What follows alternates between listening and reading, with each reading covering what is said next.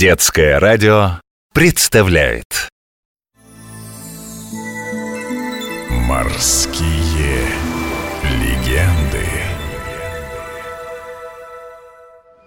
Пора полистать мою любимую энциклопедию кораблей.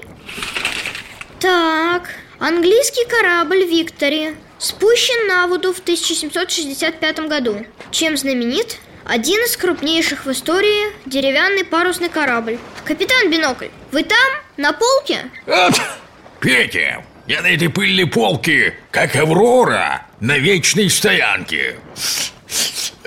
Что там у тебя? А у меня вопрос. А корабль «Виктори», он какого размера?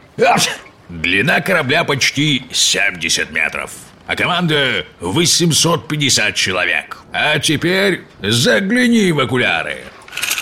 Какой он красивый! Три мачты, черный корпус, желтая полоса вдоль борта.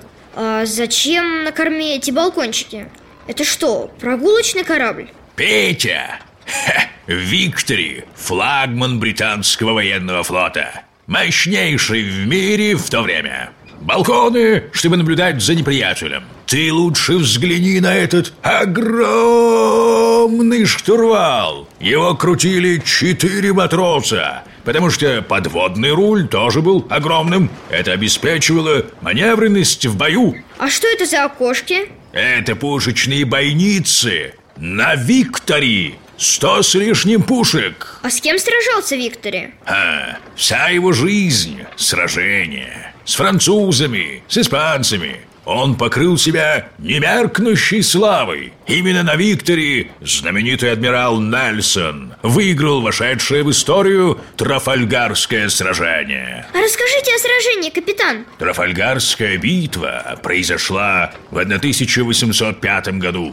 Английская флотилия под командованием Нельсона на Викторе сошлась с французско-испанской эскадрой.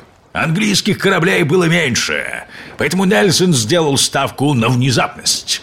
Он атаковал первым. Адмирал в парадной форме ходил по капитанскому мостику и отдавал команды, не обращая внимания на неприятельские пули. Одна из них смертельно ранила Нельсона. Битву англичане все же выиграли.